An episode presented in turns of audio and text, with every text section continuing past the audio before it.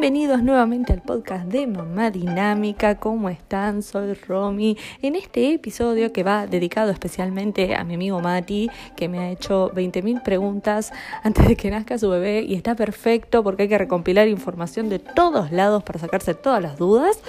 Este episodio, o sea, no solo el podcast fue inspirado por él, porque él me dijo, te estoy escuchando como un podcast y dije, ah, e, esa es buena, es muy buena idea tener todo y cuando me hacen una pregunta, toma, acá tenés el episodio, la duda con eso. Eh, no para desligarme, che, no, no de ortiva. Es simplemente una cuestión de practicidad para no mandar 2.000 audios exactamente iguales. Em, el día de hoy, el tema del episodio va a ser un tema que me lo ha sugerido él, que es tema regalos y compras. Sí, shopping a full. Vamos a darle. ¿Qué hay que tener en consideración en primera instancia? Las cosas para bebés son caras, son muy caras, muy costosas. Entonces, optimicemos los regalos y optimicemos las compras. Porque si sigue subiendo el dólar, si nos siguen metiendo impuestos, estamos al horno. Para los que van a regalar, ¿sí? Opciones. Primera opción descartada, corpiños para amamantar y pijamas para amamantar. Son una reverenda bosta.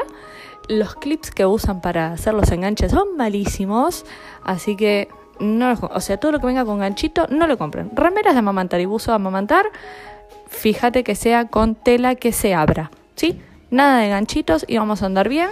Y si quieren comprarle corpiños a la madre o mamá te quieres comprar corpiños, deportivos. No compres los de amamantar que vienen con ganchitos porque son una porquería, es un tiradero de plata. Para mí los diseñó un hombre que no sabe cómo carajo se mamanta un pibe. Perdón por la expresión, me calenté, pero estoy indignada por la plata que gasté e intentando buscar una marca decente y no dar pie con ninguna. Así que volviendo a los regalos. Primera opción que puedes regalar, plata. Nadie se va a ofender porque le regales plata. Si se ofenden, chicos, denle, pónganse serios.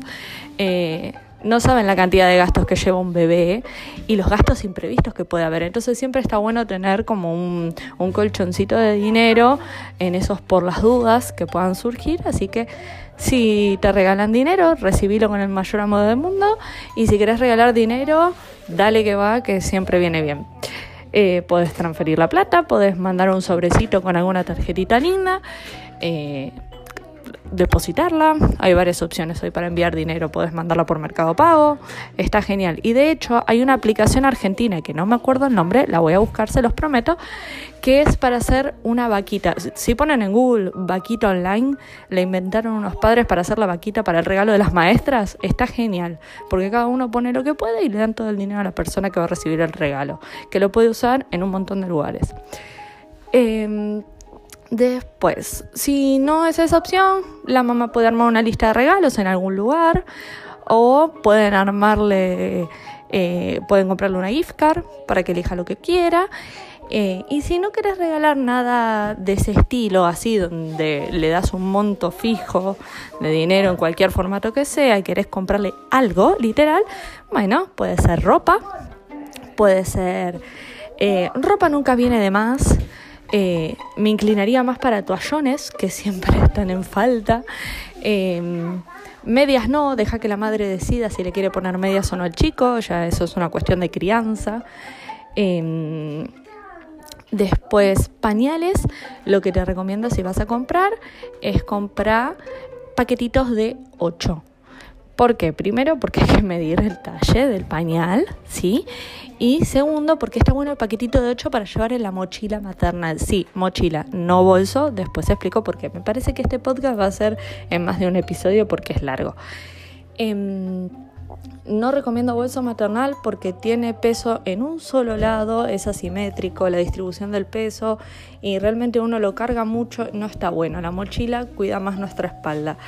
Eh, y acá lo que les recomiendo, la marca que a mí me funciona es Himawari, la voy a dejar en la descripción del podcast.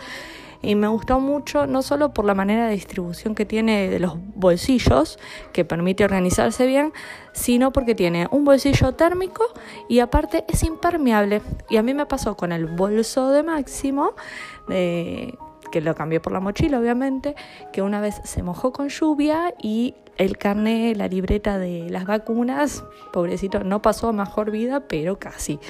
Eh, no está en sus mejores condiciones. Así que les recomiendo, bueno, si quieren un bolso igualmente, búsquense uno impermeable. Y si quieren mochila, este formato de mochila está muy bueno. Hay otras, esta es la que yo conozco.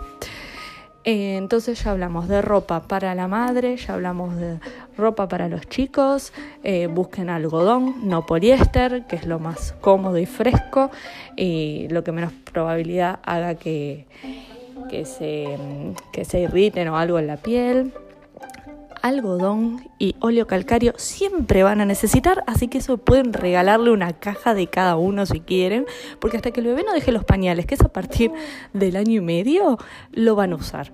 Eh, y el vencimiento es largo, así que va como, como trompada la nariz. Eh, qué dolor. A ver cuántos vamos hasta acá. Eh, cinco minutos. Vamos a cortar acá porque si no los voy a saturar con muchas cosas y me imagino que deben estar con papel y lapicera anotando a full. Siguiente episodio, continuamos con este tema. Besotes.